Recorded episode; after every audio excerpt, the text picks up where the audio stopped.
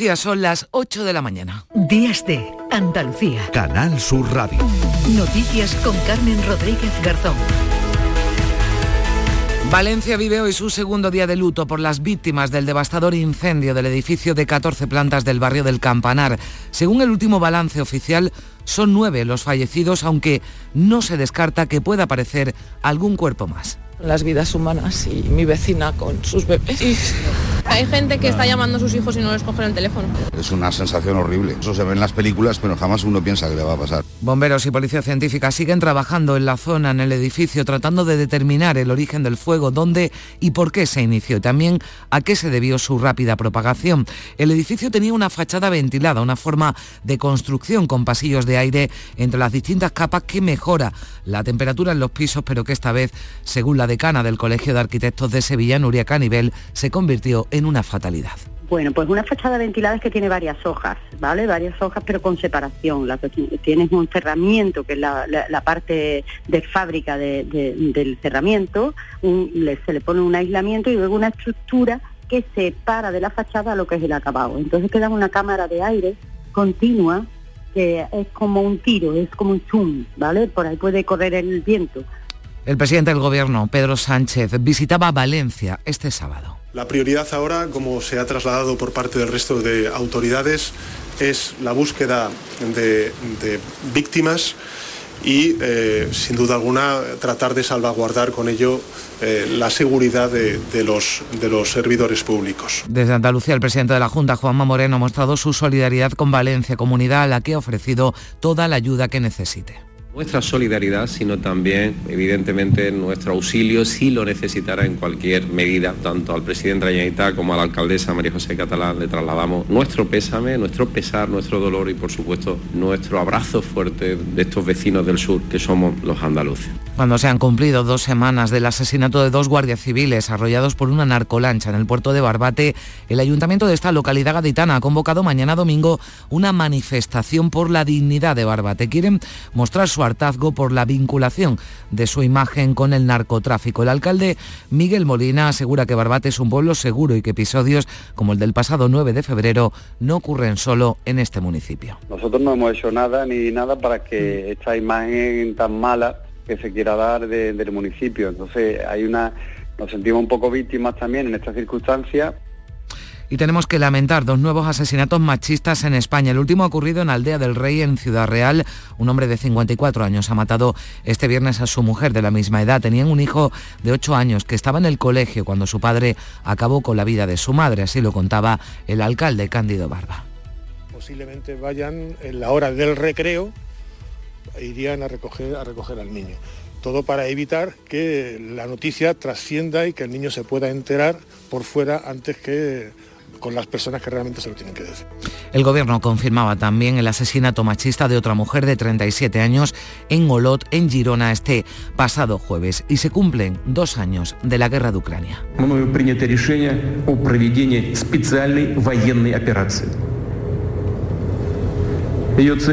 Este era el momento en el que Vladimir Putin declaraba la guerra a Kiev. Han pasado dos años que dejan 10.000 muertos entre la población civil y 6 millones de ucranianos desplazados. Es un conflicto estancado, congelado dicen los expertos, y olvidados se quejan desde el gobierno de Zelensky. En cuanto al tiempo, este sábado los cielos van a estar nubosos en Andalucía, con lluvias en el interior oriental y en las sierras béticas sin descartar precipitaciones débiles y ocasionales en el resto de la comunidad. Serán menos eh, probables en el litoral mediterráneo. La cota de nieve se sitúa en torno a los 1.000-1.200 metros. De hecho, en las sierras de Granada y Jaén hay avisos amarillos por nevada. También el viento va a ser protagonista hoy con avisos en Almería y en Granada. Las temperaturas con pocos cambios, salvo en el tercio oriental.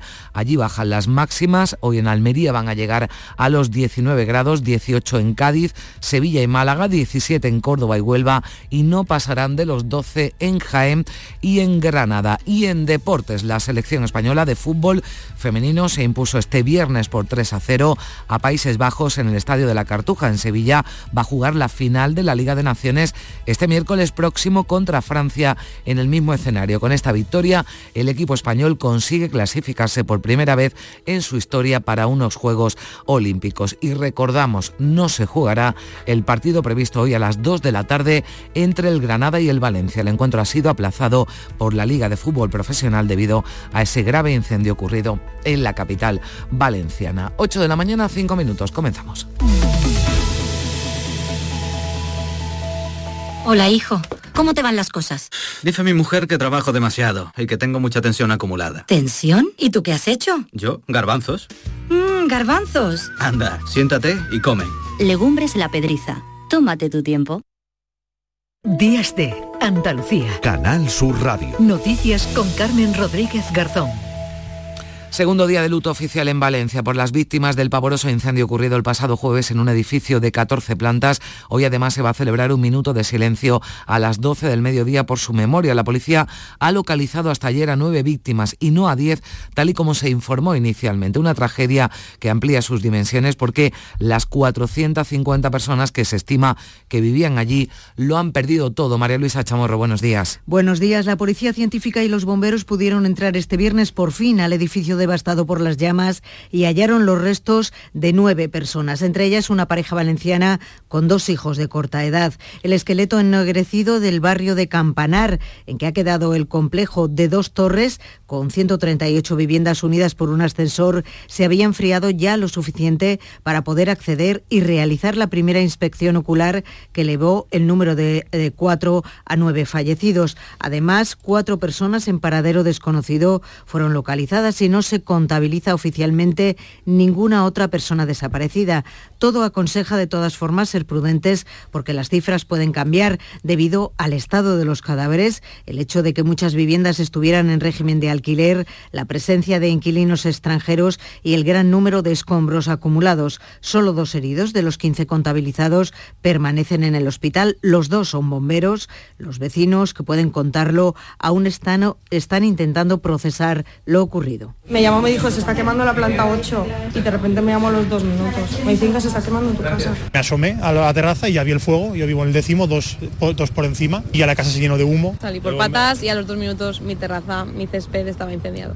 La solidaridad de la ciudad con sus vecinos se ha disparado. Mantas, comida, ropa, hace, falta de todo. El ayuntamiento les ofrece un nuevo bloque para un alojamiento temporal y también DNIs renovados el lunes. Las aseguradoras estudian adelgazar indemnizaciones, mientras tanto reciben asistencia psicológica y el cariño de su barrio. Ropa que yo tengo de mía y de mi marido y sobre todo ropa de mi hija porque yo creo que algún bebé seguro que hay. Una cuna de viaje que teníamos que nos hace falta y a ellos seguramente que les haga falta. Y a ella también unos juguetes.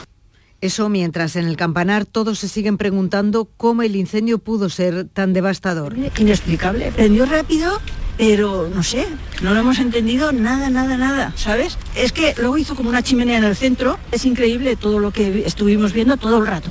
Pues es lo que contaban los vecinos mientras el juzgado de Guardia de Valencia ha abierto diligencias para investigar las causas de este incendio en Valencia y decretado el secreto de las actuaciones al menos durante un mes. Se anuncian nuevas inspecciones oculares. Patricia Zarandieta, buenos días. Buenos días. La Policía Científica con agentes desplazados desde Madrid junto con los bomberos están trabajando en investigar las circunstancias de este fuego. Planta a planta y palmo a palmo se sigue inspeccionando los dos edificios del barrio de Campanar que han sido devorados por el fuego. Unas inspecciones oculares con una prioridad localizar a una persona que todavía se da por desaparecida. Se anuncian hoy nuevas inspecciones en el interior del edificio, como ha señalado la delegada del Gobierno en la Comunidad Valenciana, Pilar Bernabé. No podemos descartar porque va a haber eh, más inspecciones de todo el edificio. Están trabajando y van a seguir trabajando durante todas las horas que sean necesarias. Vamos a dejar que la investigación siga su curso.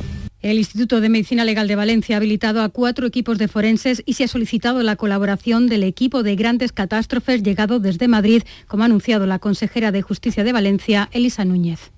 Hemos habilitado desde el IML Valencia, hemos llamado a Madrid al equipo de grandes catástrofes para que vinieran dos odontólogos y aparte se han habilitado entre cuatro y ocho equipos de realización de autopsias en el caso de que fueran necesarios para tenerlos preparados Se ha reforzado el juzgado de guardia y el personal especializado para la atención de familiares. Desde dentro de los edificios se buscan pistas. ¿Qué originó este fuego? ¿Cuál fue el punto de inicio? Desde fuera, con drones, se comprueba el estado de los edificios y se descarta en principio el riesgo de colapso. Lo apunta Fernando Vígara, que es vocal de la Comisión de Seguridad del Colegio Oficial de Ingenieros Industriales de Madrid que lo más probable es que, que no, que no esté la, la, estructura suficientemente dañada para... Pero vamos, esto lo habrá sido analizado por los bomberos antes de, entrar a, buscar víctimas o a analizar el, interior. O sea, yo, si, me preguntas, ¿crees que se quedará? Pues no, pues yo creo que no. Las claves de la tragedia, el fuerte viento y los elementos que revestían la fachada cruciales en la rápida propagación del fuego. La Asociación del Poliuretano niega que este material estuviera en el revestimiento de la fachada. El decano del Colegio de Arquitectos de Valencia, Luis Sendra, apunta que en las fachadas hay cada vez más elementos de fácil combustión se prendió un toldo que estaba lleno de toldos que son, son inflamables también. Un fuego que se originó en una séptima planta y que se propagó rápidamente de balcón a balcón en tan solo 15 minutos ya envolvía toda la fachada del edificio de 14 plantas. Una hora después se expandía el edificio contiguo hasta calcinar las 138 viviendas. Un incendio a una velocidad vertiginosa. A la llegada de los bomberos se encontraron una combinación de fuego, denso humo y viento de hasta 60 kilómetros hora. Pues que no se ha preguntado viendo esas imágenes eh, terribles del fuego, ¿por qué las llamas se propagaban a esa velocidad? Y si estamos seguros en los edificios en los que vivimos, lo cierto es que las normas de la construcción cambian a medida que evolucionan los materiales y lo que sabemos de ello. Fíjense, el edificio incendiado comenzó a promocionarse en 2006, se terminó en 2008 y por aquel entonces la promotora lo anunciaba de lujo, con los más modernos materiales. Con fachadas revestidas con un innovador material de aluminio tipo Alucobond. Febex le ofrece la máxima calidad en materiales de construcción. Por aquel entonces el poliuretano estaba permitido para funciones que hoy ya están prohibidas, esta vez en Valencia, como ocurrió en la Torre Grenfell de Londres en 2017. El revestimiento resultó decisivo en la rapidez de la propagación del fuego, lo explicaba el vicedecano del Colegio de Arquitectos de Granada, Luis Alberto Martínez. Si ese poliuretano eh, ha quedado proyectado al exterior y no se ha confinado con, otra, eh, con otro material, pues entonces a lo mejor ahí eh, la causa por la cual ha sido pasto de la llama y se ha propagado rápidamente. Los vecinos del edificio incendiado en Valencia han pedido una medalla para Julián. Es el conserje que fue piso por piso, puerta por puerta, jugándose la vida y avisando a todos del fuego. Si, si alguien yo quisiera que la comunidad de Valencia le diera una medalla, es a ese, a ese conserje. Ese conserje ha sido una persona bellísima para nosotros durante toda nuestra estadía. Y es el momento también de la movilización de las administraciones. Su misión en estos días es ayudar a los vecinos que lo han perdido todo. Entre el Ayuntamiento y la Generalitat les han facilitado realojo en viviendas públicas de nueva construcción y también ayudas directas de hasta 10.000 euros para poder echar a andar de nuevo. La alcaldesa de, de Valencia ha explicado cómo va a ser el proceso de realojo. Adquirimos recientemente un bloque de 131 viviendas, están totalmente acondicionadas con luz, agua, electrodomésticos y ahora estamos ya eh, trabajando con empresas valencianas para habilitarlas en todo lo que se necesite. El Gobierno valenciano se va a reunir el próximo lunes de manera extraordinaria para aprobar un decreto de ayudas económicas, fiscales y sociales urgentes para los afectados. Entre las medidas figuran ayudas directas de entre 6.000 y 10.000 euros para las personas que tenían en el edificio su vivienda habitual para gastos de primera necesidad, ayudas de 1.000 a 1.500 euros al mes para alquilar una vivienda y el impuesto cero para quienes decidan comprar una vivienda. Lo ha detallado el presidente de la Generalitat Valenciana Carlos Mazón. Son ayudas que son compatibles con cualquier otra ayuda que cualquier otra administración eh, decida y pueda eh, organizar y establecer y les recomendamos que se sumen a la coordinación general del Ayuntamiento de Valencia. El presidente del Gobierno, Pedro Sánchez, visitaba este, este viernes el puesto de mando avanzado en Valencia, donde se coordina el dispositivo tras el incendio. Se ha entrevistado con los responsables de los dispositivos de emergencia en Valencia y ha mostrado su solidaridad con las víctimas de esta tragedia en la atención psicológica a los familiares de las víctimas y también a aquellos que viven la angustia de haber perdido todo en cuestión de minutos, como ha ocurrido con este terrible incendio. El líder del PP, Núñez Feijó, viaja este sábado a Valencia, va a solidarizarse con los familiares de las víctimas del incendio y va a participar junto al presidente Carlos Mazón y la alcaldesa de la ciudad en el minuto de silencio por las víctimas del incendio que va a tener lugar a las 12 del mediodía en la plaza del ayuntamiento. Y escuchábamos al inicio de este informativo al presidente de la Junta mostrando sus condolencias por la tragedia, ofreciendo también la ayuda que pueda necesitar, que puedan necesitar Andalucía, dice Juanma Moreno, está dispuesta para auxiliar a Valencia en lo que haga falta y en esta misma línea el consejero de la presidencia, Antonio Sanz, se ponía a disposición de la comunidad valenciana. Ofrecernos en todas aquellas eh, necesidades en estos momentos tan difíciles que tiene eh, Valencia, que sufre la ciudad de Valencia, con especialistas de bomberos o, o equipos de emergencia que hagan falta. Y cuando se han cumplido dos semanas de la muerte de los dos guardias civiles arrollados por una narcolancha en Barbate, la Asociación Profesional de la Guardia Civil, JUCIL, pide la dimisión del director de la Benemérita. Están indignados por las declaraciones y la actitud de Leonardo Marcos, que niega errores en la cadena de mando y también que haya falta de medios. Han presentado un informe en el que reúnen el cúmulo de carencias que a su juicio confluyeron aquella noche en una rueda de prensa celebrada en Cádiz. Además, han acusado a Marcos de falta de empatía por las declaraciones realizadas en las que aseguraba no se produjeron errores ni hubo falta de medios. Agustín Leal es el secretario de comunicación de Jucil.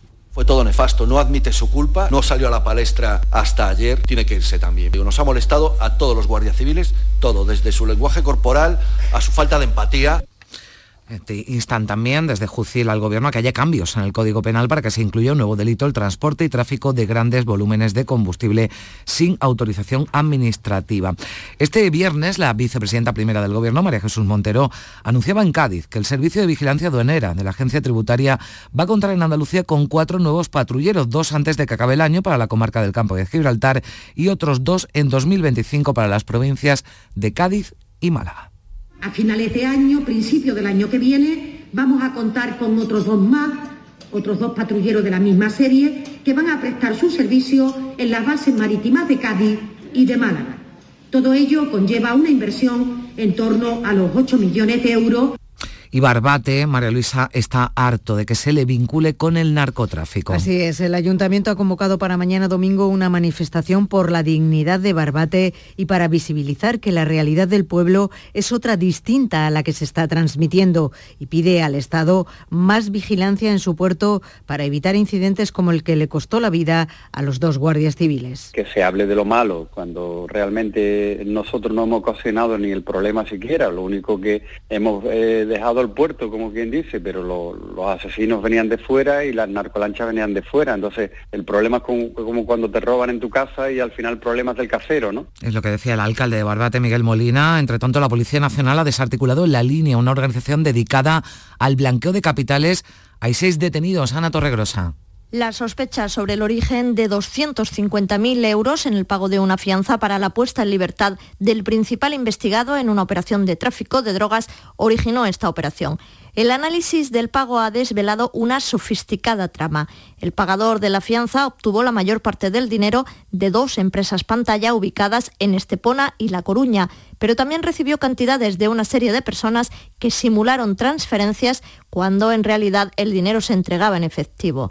Se han analizado 38 cuentas corrientes de cinco entidades bancarias pudiendo demostrar la procedencia ilícita del dinero. Y miramos a Córdoba, el Tribunal Militar ve indicios de delito en el proceder de los militares que estaban al mando del ejercicio de maniobras en las que fallecieron dos soldados en diciembre en Cerro Muriano. Sin embargo, la defensa de uno de los sargentos imputados asegura que solo cumplía una orden que casi le cuesta la vida mientras salvaba a varios compañeros. Miguel Vallecillo.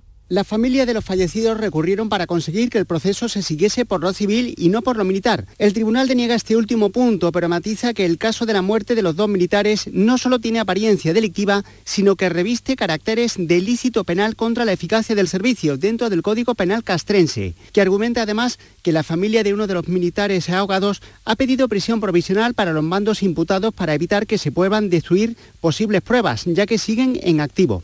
Precisamente la defensa de uno de estos militares imputados, concretamente un sargento, ha asegurado que su cliente solo cumplió una orden y que casi pierde también la vida en intentar salvar a sus compañeros. El gobierno ha confirmado como un nuevo crimen machista el asesinato este viernes de una mujer en la localidad de Aldea del Rey, en Ciudad Real. Un hombre de 54 años que ya está, un hombre de 54 años que ya está detenido ha matado presuntamente a su mujer de la misma edad. Este es el último caso, pero el jueves otra mujer de 37 años fue asesinada en Olot, en Girona, por su pareja. Con estos dos nuevos casos ya son cinco las mujeres asesinadas por violencia de género este año y 1.245 desde el año 2003, cuando se empezaron a recopilar los datos. Y eso olvidar que el 6 de enero en Barcelona un padre mató a sus dos hijos de 7 y 10 años en un doble crimen de violencia vicaria. Hoy se cumplen dos años de la guerra de Ucrania, el primer conflicto bélico a gran escala desde la Segunda Guerra Mundial que surgió en un momento en el que en Europa creíamos superadas estas desgracias, pero que amenaza con enquistarse, con graves consecuencias humanas y económicas. Dos años después del inicio de esta guerra, no hay razones para creer que el conflicto, María Luisa, terminará pronto. Hace 24 meses, cuando Vladimir Putin anunció la invasión, amenazaba además a los países que intentaran detener la ofensiva asegurando que se enfrentarían al peor resultado de su historia. Y aquí surgió un líder para Ucrania, Volodymyr Zelensky, que ha repetido en incontables ocasiones que él no se va a mover hasta restituir la unidad de su territorio y con esa consigna ha sido ovacionado en numerosos parlamentos del mundo y en foros internacionales. Dos años después, los frentes de batalla se mueven poco y el apoyo de la Unión Europea y Estados Unidos a Ucrania empieza a flaquear. En números, la Agencia para los Refugiados de la ONU cuantifica en más de 6 millones y medio refugiados ucranianos en todo el mundo, de los cuales 6 se encuentran en países europeos. En todo el país, el 40% de los niños ucranianos no pueden acceder a la educación de forma continua por falta de instalaciones y la natalidad ha caído en un 28% desde el inicio de la contienda. La OMS, la Organización Mundial de la Salud, calcula que unos 10 millones de personas padecen trastornos mentales en el país. De ellos, más del 60% de los soldados sufren trastornos de estrés postraumático. Las sanciones internacionales contra Rusia no han tenido el efecto deseado. Ayer mismo Biden aprobaba un paquete de 500 nuevas sanciones contra empresas y personas rusas. A pesar de todo, la guerra sigue y mientras esto ocurra, el futuro de los ucranianos seguirá siendo incierto. El ministro de Exteriores, José Manuel Álvarez, condenaba esta guerra anoche en su intervención ante la Asamblea General de la ONU, dejando claro que España estará junto a Ucrania hasta que acabe esta cruel invasión. Reclamaba una vez más la retirada inmediata de las tropas rusas y ha dejado claro que guardar silencio no es una opción. La agresión a Ucrania no debe durar ni un día más. Estamos aquí en recuerdo de aquel terrible 24 de febrero. Estamos aquí defendiendo la paz, defendiendo los principios de la Carta de las Naciones Unidas. Y hablamos de la mayor planta de biocombustible del sur de Europa, que empezará a funcionar dentro de dos años en Palos de la Frontera, en Huelva. Este viernes, el presidente de la Junta y la vicepresidenta tercera han participado en el acto de colocación de la primera piedra. El proyecto de CEPSA y BioOils contribuirá a reducir las emisiones de CO2. Inmaculada Carrasco. Comienza a materializarse un proyecto que utilizará desechos agrícolas y aceites usados para generar al año hasta medio millón de toneladas de combustible sostenible para la aviación y de diésel renovable. La vicepresidenta y ministra de Transición Ecológica asegura que la apuesta por la sostenibilidad es un reto, pero también una obligación ante el cambio climático. Teresa Rivera. Somos vulnerables a los efectos del cambio climático desde el punto de vista físico, obviamente, pero desde el punto de vista económico también. Transformar la realidad económica para que esa posible afección no llegue a materializarse y nos encuentre preparados. El presidente de la Junta asegura que Andalucía está dispuesta a asumir el reto y da ya los primeros pasos. Juanma Moreno. Pasamos de las palabras a los hechos.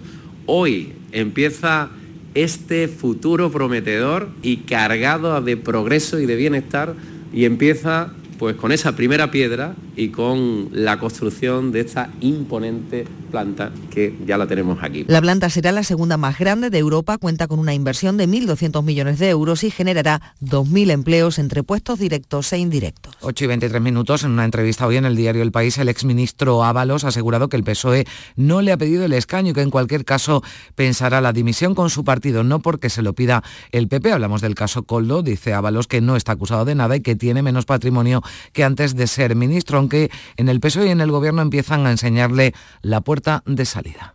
Parece, ¿no? Insisto en que el sumario no lo conocemos, pero parece que no hay ningún tipo de reproche eh, penal o de delito al señor Ávalo. Y por tanto le corresponde a él tomar cualquier decisión en este sentido. Yo sé lo que yo haría. El PP ha pedido a la Audiencia Nacional la personación en el caso Coldo, así poder exigir responsabilidades penales. Dice Cuca Gamarra que el último responsable es Pedro Sánchez. Cuando estamos hablando de Coldo, cuando estamos hablando de Ábalos, cuando estamos hablando del papel que tenía Santos Cerdán como eh, introductor de eh, Coldo en todo este espacio, hablamos de las personas que formaron el equipo de Pedro Sánchez para que Pedro Sánchez ganara unas primarias y pudiera llegar hasta la Secretaría General. Casi ya 8 y 25 minutos, vamos ya con la actualidad del deporte. Carlos Gonzalo, buenos días. Hola, ¿qué tal? La selección española de fútbol femenino se imponía por 3 a 0 a la selección de los Países Bajos y no solo va a jugar la final de la Liga de Naciones, sino que además las jugadoras de Monse Tomé conseguían la clasificación para los Juegos de París. Hecho histórico, pues nunca antes el equipo femenino de fútbol se había clasificado para una cita olímpica. Cuéntanos, Antonio Rengel. La selección española de fútbol femenino ya está en los Juegos Olímpicos de París y en la final de la Nation League del próximo miércoles en la Cartuja. Venció a Países Bajos por tres goles a cero, con un partido de mucha superioridad de las jugadoras del equipo español. Marcaron Jennifer Hermoso, Aitana Bonmatí y Ona Valle en un encuentro que pudo incluso ser de mayor capacidad goleadora de la selección española. Récord además de público, más de 21.000 personas en el Estadio de la Cartuja y todo ya listo para la final del miércoles, 7 de la tarde de la UEFA Nation League. Va a intentar un nuevo título la selección española de fútbol femenino. En cuanto a la liga masculina en primera división, ayer se jugaba el Real Sociedad Villarreal, que acababa con victoria visitante por 0 a 3. Hoy a las 2 no se jugará el Granada-Valencia, aplazado por el incendio que se produjo en la capital del Turia. Así que la competición se va a reanudar a las 4 y cuarto de la tarde con el partido entre el Fútbol Club Barcelona y el Getafe. Xavi Hernández ha vuelto a quejarse en la previa, esta vez por jugar el sábado. Para mí sí, no tiene lógica, pero jugaremos igual, no es ninguna excusa. Eh, tenemos dos días y medio para, para descansar y competiremos mañana, pero sí, hubiera sido mejor jugar domingo o lunes, evidentemente y lógicamente, pero pues... A las seis y media se juega el Deportivo a la vez Mallorca y a las nueve cierra la edición sabatina el Unión Deportiva Almería Atlético de Madrid. Hablan los dos entrenadores, Garitano y Diego Pablo Simeone. Cualquier fin de semana, incluso cuando hemos jugado contra Barcelona, Real Madrid, Atlético Madrid, Girona, los que están arriba, hemos dado sensación de poder ganar y bueno, mañana yo creo que vamos a estar en partido y vamos a competir contra un equipo que es de lo, de lo mejor de Europa, ¿no? Pero seguro que algún día caerá a favor. Si seguimos así en esta situación de, de hacer las cosas pues medianamente bien como las estamos haciendo y compitiendo bien, eh, la victoria tiene que llegar. Eh, pero lo importante es que sigamos en esta línea de, de, intentar hacer las cosas bien y mejorar esas pocas que no, no hacemos bien y, tener un poquito más de suerte en, otras, en otros ámbitos que no dependen tanto de nosotros. Bueno, nosotros no, no, nos agarramos de los últimos partidos que, que, ha jugado, que es lo más cercano a lo que no va a pasar a nosotros mañana. Y compitió muy bien estos últimos partidos, evidentemente están en la situación que están, pero tienen un orgullo que se nota, se ve, y en los partidos últimos ha dejado una muy buena imagen en todos sus partidos. Grisman, Jiménez, Azpilicueta y Lemar son bajas por parte colchonera, mientras que los delanteros Luis Suárez y Coné se pierden el partido por parte almeriense. Mañana domingo a las 2 de la tarde, Cádiz, Celta de Vigo, con tres puntos en juego vitales para los dos equipos. Si gana el Cádiz, mete en descenso al Celta. Si gana el Celta, la permanencia para el Cádiz se pondría a seis puntos. Este es Mauricio Pellegrino, el entrenador del Cádiz. Lo bueno para nosotros que a pesar de la adversidad, de la dificultad, seguimos teniendo una posibilidad al alcance de la mano, que depende de nosotros. Y eso creo que tenemos que tratar entre todos de cuidarlo, valorarlo, ¿no? Así que, bueno, tenemos una gran posibilidad el fin de semana. Acto seguido, un Real Betis en depresión tras su eliminación de la Conference League recibirá al Atleti de Bilbao. Pellegrini tiene las bajas de tres sancionados y seis lesionados. Y a las nueve de la noche del domingo, el Sevilla visitará al Real Madrid en el Santiago Bernabéu. En la previa, Quique Sánchez Flores habló de ser de escapar del sometimiento al que acostumbra el Real Madrid con sus rivales y a hacer un partido incómodo para los de Ancelotti. Nosotros vamos a un, un, equipo todo lo valiente que nos deje ser el Real Madrid, porque nosotros lo que tenemos que tener muy en cuenta es contra quién jugamos y qué es lo que más le gustaría al rival que nosotros hiciéramos para hacernos daño. Entonces eh, tenemos que jugar los momentos de partidos que tenemos que jugar. Creo que, que, hay dos o tres claves, defensivas y ofensivas. Si llegamos a tocar bien esas, esas durante el partido, yo creo que, que podemos estar con alguna probabilidad. Courtois, Militao, Alaba, Bellingham y José Lu, que están lesionados, así como Carvajal y Camavinga, se pierden el partido por parte blanca. Mañana también se juega el Unión Deportiva Las Palmas Osasuna. El lunes, Girona Rayo Vallecano. En capítulo polideportivo, les contamos que la selección española de baloncesto que dirige Sergio Escariolo jugará en Bélgica ante el combinado belga el segundo de los partidos de clasificación para el próximo Eurobásquet y en la Liga Nacional de Fútbol Sala, jugado ayer Industria Santa Coloma 6, Betis Futsal 1. Mañana domingo se juega el derby andaluz en el Olivo Arena entre el Jaén Paraíso Interior y el Córdoba Patrimonio de la Humanidad. Y en balomano en la Liga Asobal tenemos para este fin de semana un Puerto Sagunto Ángel Jiménez de Puente Genil y en la Liga Guerreras en categoría femenina hoy balonmano Elda Costa del Sol Málaga.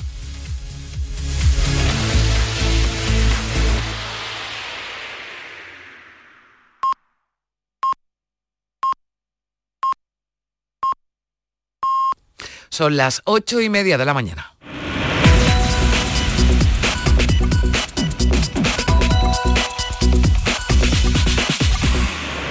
A esta hora le damos un repaso a lo más destacado de la actualidad de este sábado 24 de febrero en titulares con Manuel Vicente. ¿Qué tal? Muy buenos días. Muy buenos días. Segundo día de luto oficial en Valencia por las víctimas del incendio en un edificio de 14 plantas. La policía ha cuantificado que son nueve los cadáveres hallados en memoria de los cuales se va a guardar este mediodía un minuto de silencio. El juzgado que investiga las causas del incendio decreta el secreto de sumario. Los servicios de emergencia realizarán nuevas inspecciones oculares para localizar a una persona que se da por desaparecida. El gobierno valenciano va aprobar el lunes un decreto de ayudas para los afectados. Se trataría, entre otras, de entregas directas de hasta 10.000 euros para las personas que tenían en el edificio su vivienda habitual. El presidente del gobierno muestra su solidaridad con las víctimas y elogia los servicios de emergencia. El líder del PP, Núñez Feijóo, va a participar hoy por su parte en el minuto de silencio que tendrá lugar en la plaza del Ayuntamiento de Valencia. La asociación Jucil pide la dimisión del director de la Guardia Civil cuando se cumplen dos semanas del suceso de Barbate. Leonardo Marcos ha negado que hubiera errores en la cadena de mando aquella noche y que haya falta de medios para combatir el narcotráfico. La vicepresidenta Montero anuncia dos patrulleras más para combatir el narcotráfico en Cádiz. Serán dos embarcaciones semirrígidas fuera borda de 6 metros y medio de eslora que se van a incorporar a la flota de la base de Algeciras. El Partido Popular pide en la Audiencia Nacional su personación en el caso Coldo para exigir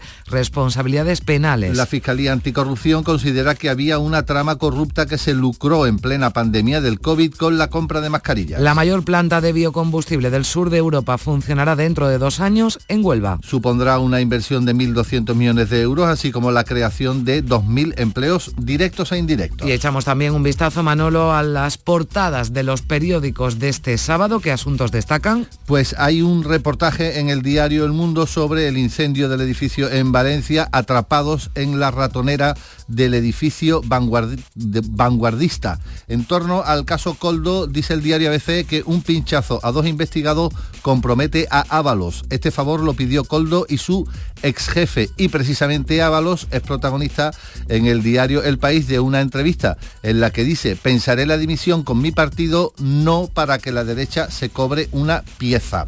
Y en relación con la guerra en Ucrania de la que se cumplen dos años hoy, Dice el diario Punto es que Ucrania entra en el tercer año de guerra con miedo al olvido y dificultades frente a Rusia. Buenos días. El número premiado en el sorteo del cuponazo celebrado ayer ha sido 30.839, 30839. Serie 130. Puedes consultar el resto de los números premiados en juegos11.es. Hoy tienes una nueva oportunidad con el sueldazo del fin de semana. Disfruta del día. Y ya sabes, a todos los que jugáis a la 11, bien jugado.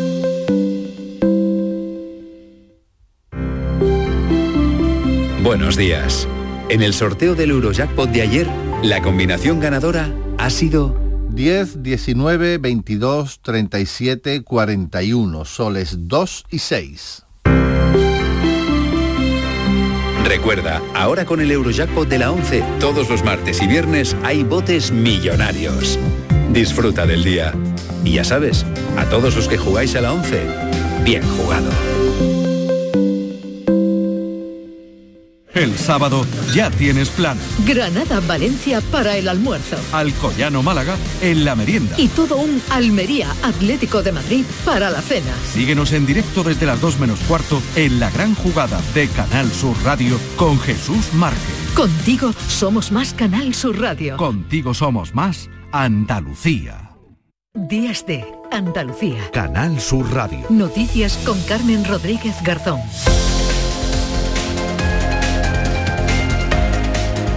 8 de la mañana y 34 minutos nos damos un paseo por Andalucía, por nuestras emisoras vamos a conocer cómo comienza este sábado, algo más eh, fresquito que en días anteriores. ¿Qué tal en Cádiz? Jesús Pérez, buenos días. Hola, ¿qué tal? Muy buenos días. Pues aquí tenemos 13 grados y vamos a llegar a los 18 en la capital gaditana. Cielos nubosos, no llueve en estos momentos, pero puede hacerlo débilmente a lo largo del día. En la prensa, el diario de Cádiz abre con una imagen de la intervención de María Jesús Montero en el Foro Yolí. Titula que Montero da por hecho que habrá amnistía y habrá presupuestos. Y la voz de Cádiz trae a su portada una fotografía de Sara Baras en la inauguración del Festival de Jerez anoche en el Teatro Villa Marta, en el que rindió homenaje al genio de la guitarra, Paco de Lucía. En nuestra previsión, contaros que a partir de las 11 de la mañana se celebra el acto institucional de entregas de la bandera de Andalucía en la provincia. Será en el auditorio del Palacio de Congresos de Cádiz y estará presidido por el consejero de Presidencia Antonio Sanz, acompañado por la delegada del Gobierno Mercedes Colombo. Gracias Jesús. Vamos ya a Jerez con Marga Negrín. Muy buenos días. ¿Qué tal está? Muy buenos días. Diario de Jerez titula hoy Sara Varas vuela sobre las tablas del Villamarta. La bailaora ofreció anoche su especial homenaje al maestro Paco de Lucía en el estreno del Teatro Villamarta. A esta hora tenemos en el centro de Jerez 11 grados. Durante la jornada llegaremos a los 17. Además, durante el día se esperan algunas lluvias. En estos momentos tenemos claros y nubes. En cuanto a nuestra sugerencia para este fin de semana, en la jornada de hoy sábado se clausura en Arcos la primera edición de su Festival Internacional de Cine, con la proyección de cortos y largometrajes de creadores, de directores de nuestra provincia en el Teatro Olivares Beas. Gracias, Marga. Vamos eh, a Córdoba con Miguel Vallecillo. Hola, Miguel, buenos días. ¿Qué tal? Buenos días. Eh, tenemos en este momento cielo cubierto y 7 grados eh, a esta hora. La previsión augura para hoy tiempo nuboso con una máxima de 17. Diario Córdoba titula en su portada así, comienza la ampliación de la terminal de pasajeros del aeropuerto. Y hasta hoy sábado se celebra aquí en Córdoba una pasarela canina cuyo objetivo es promover la adopción de, de mascotas abandonadas. Se desarrollan en la zona de Turruñuelos. Gracias Miguel. Seguimos eh, en nuestra ronda en Sevilla con Asunción Escalera. Muy buenos días. Buenos días. Eh, un sábado que amanece con un sol radiante, aunque no hay que descartar que los cielos se vayan nublando, incluso que caiga alguna precipitación ocasional en algún punto de la provincia a lo largo mm, del día. Se esperan 18 grados de máxima en Écija y en Sevilla capital, donde se registran 9 grados a esta hora. En la prensa diario ABC titula Aparecen restos de un arrabal islámico en el yacimiento arqueológico del convento de San Agustín y Diario de Sevilla, Santa Justa, la estación de ferrocarril, logra su récord de pasajeros con más de 10 millones. En cuanto a las previsiones, Carmen, esta mañana se disputa en Alcalá de Guadaira la primera edición de la carrera Ruta 091 la organiza la Policía Nacional y tiene carácter solidario. Todo lo recaudado irá para la Asociación de Fibromialgia del municipio. Hay distancias para niños, para adultos y parece que la solidaridad funciona. Los 400 dorsales disponibles se han agotado. Gracias, Asun. Estamos en Málaga con José Valero. ¿Qué tal? Muy buenos días. Buenos días, aquí casi despejado en el litoral, muy nuboso cubierto en el interior, ha llovido débilmente durante la noche en bastantes puntos de la provincia y así puede seguir durante el día. Tenemos ahora 12 grados en la capital, 7 en Antequera. En cuanto a la prensa, titulares y fotografías para el incendio de Valencia, en temas locales, la opinión de Málaga señala que el precio de la vivienda en la capital ha subido un 57% en 10 años. Málaga hoy indica que Bellas Artes recurre al TSJA el plan para la torre en el puerto de Diario Sur abre con que la UMA tendrá que reducir sus gastos en 28 millones, un 9% de su presupuesto en previsiones. Hoy, por ejemplo, se puede acudir a conocer Río Gordo, donde se desarrolla todo el fin de semana un homenaje a la aceituna verdial de la localidad, una variedad propia de esta comarca malagueña, la Axarquía. Hay conferencias, degustaciones y también se puede visitar un molino de aceite del siglo XVI. Y como comienza el sábado en Huelva, Vicente Díaz, ¿qué tal? Buenos días. Hola, buenos días. Amanece con intervalos nubosos y la posibilidad de alguna lluvia débil. Las temperaturas continúan sin cambio. Esto ahora son 10 grados y se espera una máxima de 17. Los titulares en Huelva Información es para la nueva planta que arranca el primer gran proyecto energético en Palos de la Frontera con una inversión de 1.200 millones. Y las previsiones en la localidad serrana de Galaroza a partir de las 12 y media en la Plaza de los Álamos el cerdo ibérico es protagonista, donde se ofrece una muestra de esta actividad cargada de etnografía serrana. Gracias Vicente, vamos allá a Granada. Susana Escudero, muy buenos días. Hola, buenos días, Carmen. Tenemos 6 grados de temperatura en la capital, hace frío, el cielo está muy oscuro, hay muchas nubes y muy negras, ha llovido a lo largo de la noche, puede seguir haciéndolo y de hecho las comarcas de Guadix y Baza están en aviso amarillo por riesgo de nevadas por encima de los 1.100 metros en nuestra provincia. Leemos en el Ideal de Granada, la capital renueva el presupuesto tras tres años para atraer inversión empresarial. El Pleno del Ayuntamiento aprobó las cuentas para este año 2024 y en Granada hoy leemos en portada también los bomberos piden analizar los riesgos en los edificios de Granada a propósito de lo que ha ocurrido mm. en Valencia. Y en cuanto a previsiones, hoy a las 11 de la mañana nos vamos al Parque de las Ciencias.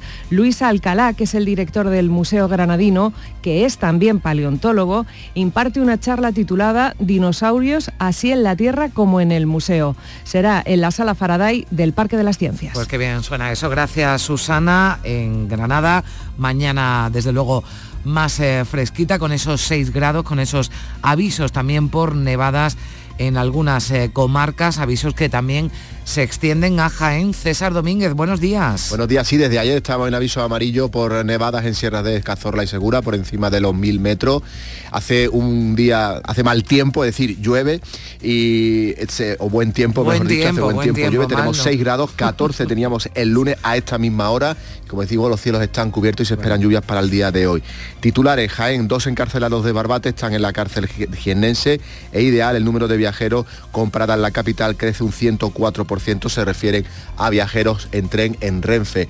Hablamos de previsiones, hoy recibe el premio de cine eh, Miguel Picazo Petra Martínez, con el que se clausura la muestra de cine español inédito en Jaén y a las 9, eso es en Cazorla y aquí a las 9 en la capital, en el Teatro Infanta Leonor Florence Foster, la peor cantante de ópera del mundo. Es una obra de teatro escrita, dirigida y protagonizada por Amada Santos. Bueno, magnífico tiempo, ¿eh? hay que decirnos, lo apuntamos cuando lo que vienen son lluvias y esa previsión de lluvias. Terminamos ya la ronda en Almería con Elizabeth Ortega. ¿Qué tal? Muy buenos días. Muy buenos días, Carmen. Pues entonces aquí tenemos mal tiempo porque las lluvias ni se huelen. Mm. En este sábado 24 de febrero hemos amanecido a esta hora con 12 grados. Se espera que se mantenga el nivel amarillo por vientos que pueden alcanzar los 70 kilómetros hora hasta las 6 de la tarde en Nacimiento y Campo de Tabernas y en Poniente y Almería Capital. Pero la verdad es que tenemos unos cielos azules muy despejados. Como titulares en el diario de Almería, tirón de oreja para el consumo por encima de la media. La capital ignora la sequía, somos los que más agua gastamos de toda Andalucía, la única ciudad que supera los 200 litros por persona y día y eso que lideramos además el consumo de agua embotellada. Como acto central del día, desde las 10 de la mañana, actividades en torno al octavo aniversario de la Mesa del Ferrocarril bajo el lema Almería quiere subirse al tren que va a concentrar todos sus actos en la antigua estación con visitas guiadas del cable inglés, eh, trenes turísticos gratuitos y sobre todo el acto simbólico a las 12 de la mañana de ese abrazo a la estación reivindicando la necesidad de que se conecte Almería con el resto de España. Gracias Elizabeth, gracias a todos los eh, compañeros. Vamos a seguir eh, antes de la información eh, local hablando de otros asuntos, recordando a Paco de Lucia.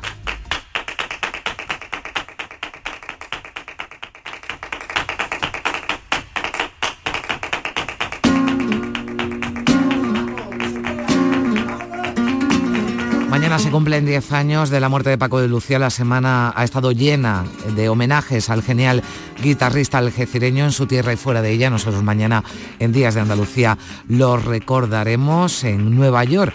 Algunos de los más grandes del flamenco se citaron este viernes en el rincón más español de esta ciudad, el mercado Little Spain, para poner el broche final a una sentida semana en la que la ciudad ha rendido homenaje al legendario Paco de Lucía.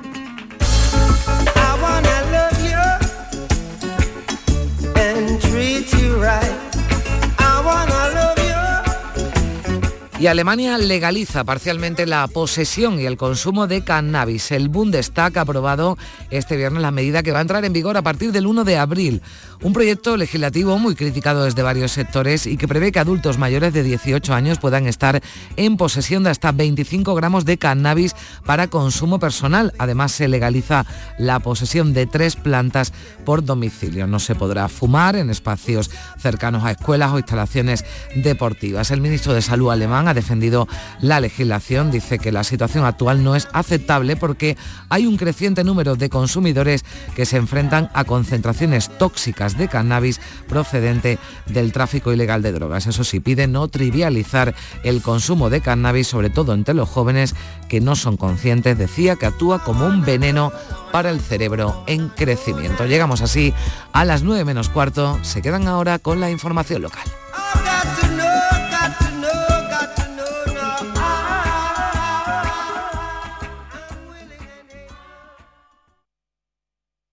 Días de Andalucía. Canal Sur Radio Sevilla.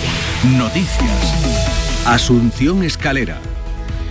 Saludos, eh, muy buenos días a todos. Un motorista ha muerto esta madrugada en las 30. De momento no se conocen muchos detalles de lo ocurrido. Sí se sabe que el siniestro se ha producido a la salida de la avenida de Blas Infante cuando la motocicleta que conducía a la víctima ha impactado contra un guardarraíl. Y entre tanto, el pavoroso incendio de Valencia nos lleva a todos a reflexionar sobre la seguridad y las condiciones de los edificios en los que habitamos. Enseguida vamos con los consejos y las recomendaciones que hacen los ingenieros sevillanos. El día ha comenzado con pocas nubes, no hay que descartar precipitaciones débiles ocasionales. Hay 9 grados a esta hora en Ginel, los mismos que en Sevilla Capital, más fresco, 7 grados en Carmona a las 8 y 46 minutos.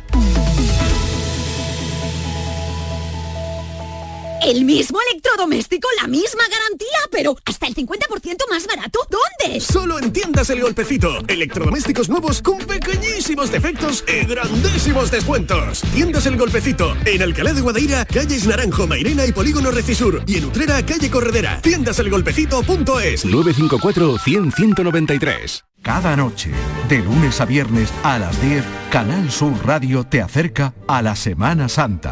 El llamador.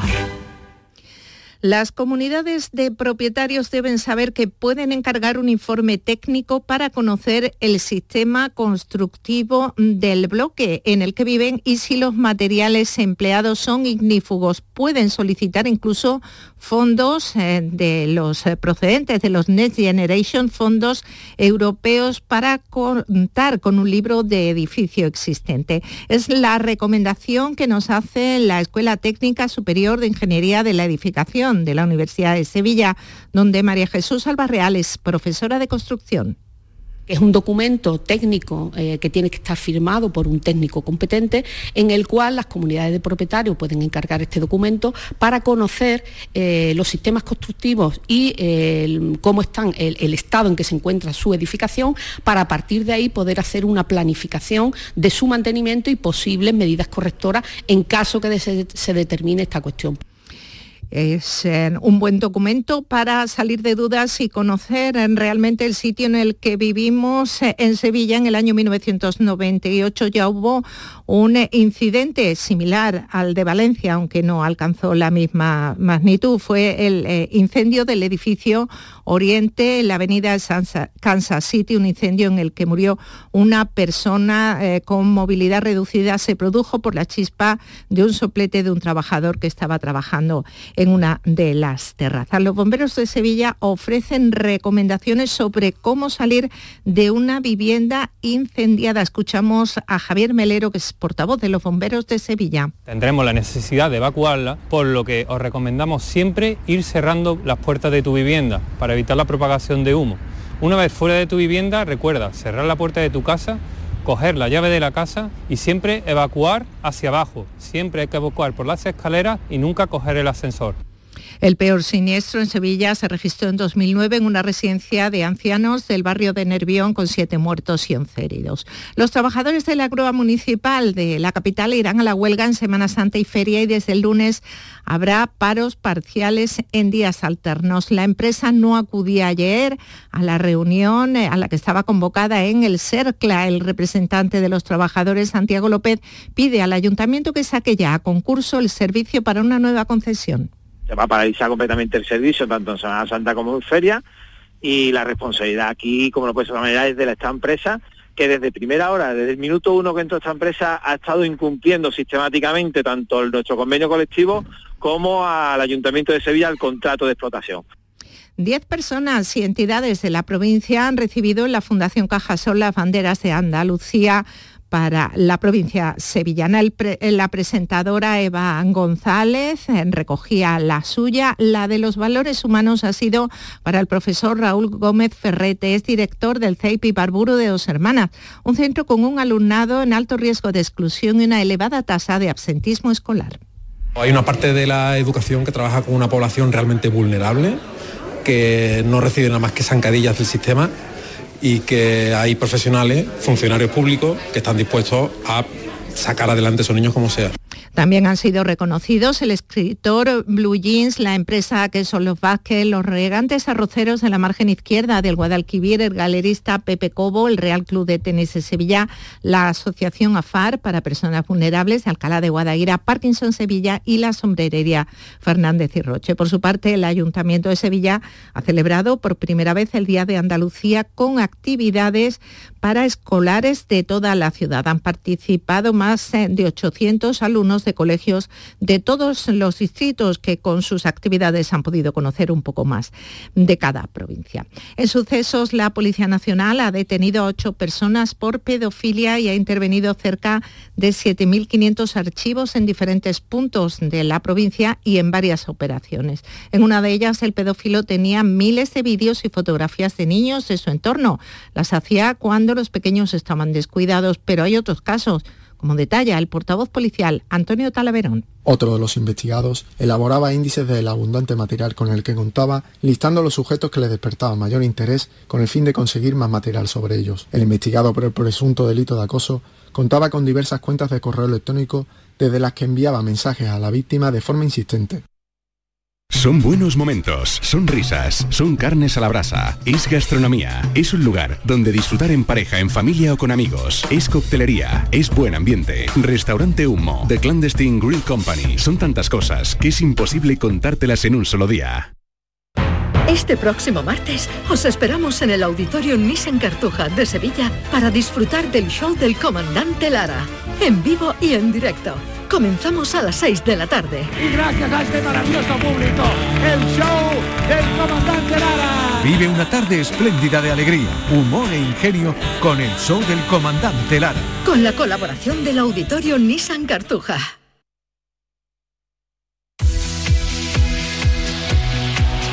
Es el tiempo del deporte, hito histórico el conseguido ayer en el estadio de la Cartuja por la selección femenina de fútbol. Además estamos en plena jornada de liga. Carlos Gonzalo, buenos días. Hola, ¿qué tal? El Estadio de la Cartuja acogerá este próximo miércoles a partir de las 7 de la tarde la gran final de la Liga de Naciones de Fútbol Femenino que jugarán las selecciones de España y Francia. El combinado nacional español se imponía anoche en este mismo escenario a la selección de los Países Bajos, a la que ganó por 3 a 0 y no solo accede a la final de la competición, sino que también se clasifica por primera vez en la historia del fútbol femenino para unos Juegos Olímpicos. En fútbol masculino, mañana juegan Betis y Sevilla. El Real Betis recibe al Atleti de Bilbao. Pellegrini tiene nueve bajas para afrontar el partido, mientras que el Sevilla viaja hasta el Bernabéu para rendir visita al Real Madrid, en el que no estarán Courtois, Militao, Alaba, Bellingham y José Lu, que están lesionados, así como Carvajal y Camavinga, que están sancionados.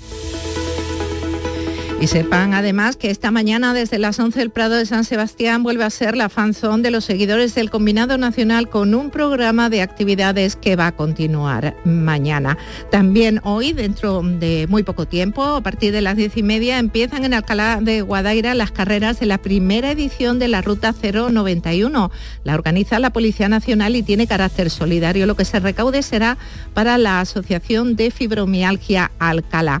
A las 11 será la prueba de adultos sobre un circuito de 5,7 kilómetros. Los 400 dorsales agotados, nos lo cuenta Ángel Ortiz Leiva, delegado de Participación Ciudadana de la Policía Nacional de Alcalá. Estamos súper contentísimos, de hecho nos sentimos muy afortunados de que la ciudadanía se haya volcado eh, de, esta, de esta forma con nosotros. La asociación beneficiaria va a ser la Asociación de Fibromialgia y no nos cabe ninguna duda que ellos van a impulsar todas sus actividades con toda la recaudación de esta carrera. La iniciativa de teatro infantil Un Mundo de Sueños eh, ofrece en Tomares eh, este mediodía Lola y el Rey Lagarto de la compañía Las Brothers. Y en el cierre de la información local, el prestigioso pianista estadounidense David Hasseltine esta noche actúan a Sellas. En esta ocasión lo acompaña un elenco de lujo, Joan Codina al contrabajo y Xavier Helmeyer a la batería. Con él lo dejamos.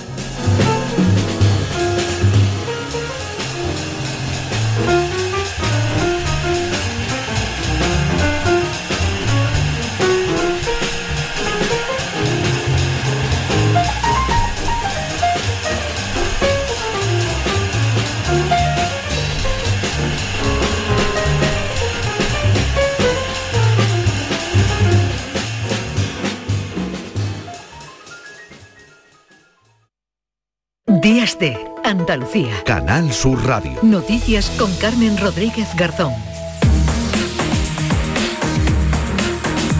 9 de la mañana, menos 5 minutos eh, que dedicamos a darle un repaso a lo más eh, destacado de la actualidad de este sábado 24 de febrero. María Luisa Chamorro, ¿qué tal? Muy buenos días. Muy buenos días. Un motorista fallecido esta pasada madrugada tras colisionar con un guardarraíl en la S30 en la salida de Blas Infante en Sevilla Capital. Se investigan ahora las circunstancias del siniestro. Se desconoce la identidad y la edad del fallecido. Segundo día de luto oficial en Valencia por las víctimas del pavoroso incendio ocurrido el pasado jueves en un edificio de 14 plantas. Hoy además se va a celebrar un minuto de silencio a las 12 del mediodía en la puerta del ayuntamiento por su memoria. La policía ha localizado hasta ayer nueve víctimas y una tragedia que se amplía en sus dimensiones porque las 450 personas que se estima que vivían allí lo han perdido todo.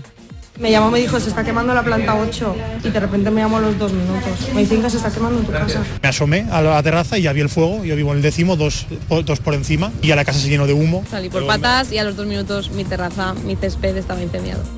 El juzgado de Guardia de Valencia ha abierto diligencias para investigar las causas de este incendio y ha decretado el secreto de las actuaciones, al menos durante un mes. Se anuncian nuevas inspecciones oculares. Se descarta en principio el riesgo de colapso. Lo apunta Fernando Vigara, vocal de la Comisión de Seguridad del Colegio Oficial de Ingenieros Industriales de Madrid.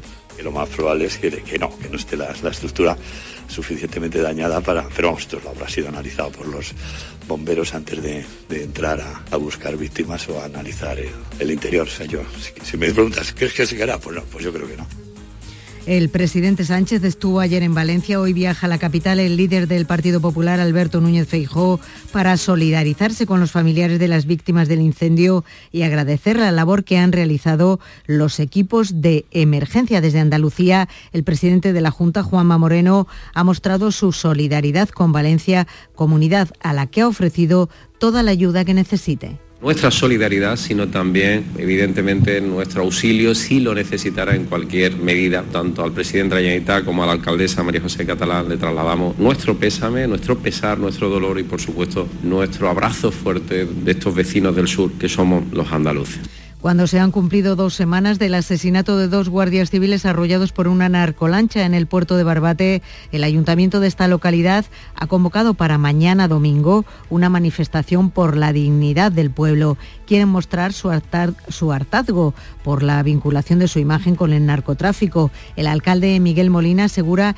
que Barbate es un pueblo seguro y que episodios como el del pasado día 9 de febrero no ocurren solo en esta localidad nosotros no hemos hecho nada ni nada para que mm. esta imagen tan mala que se quiera dar del municipio. Entonces hay una, nos sentimos un poco víctimas también en estas circunstancias tenemos que lamentar dos nuevos asesinatos machistas en España. El último ha ocurrido en Aldea del Rey, en Ciudad Real. Un hombre de 54 años ha matado este viernes a su mujer de la misma edad. Tenían un hijo de 8 años que estaba en el colegio cuando su padre acabó con la vida de su madre. Así lo cantaba el alcalde Cándido Barba.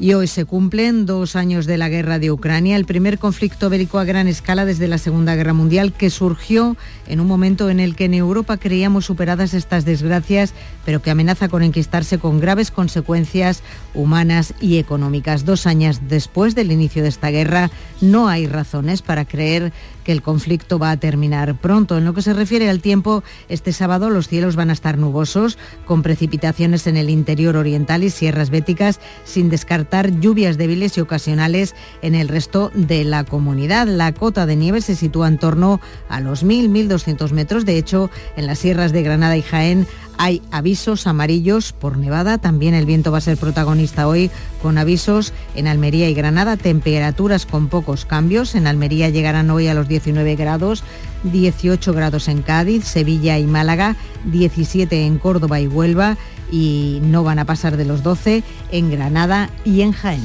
De hecho, gracias María Luisa, está cortada el tráfico, información de servicio público, la carretera de Sierra Nevada, la A395, por acumulación de nieve en la calzada en ambos sentidos. Aunque según informa el servicio de emergencias 112, este corte no afecta al acceso a la estación de esquí. Llegamos a las 9 de la mañana.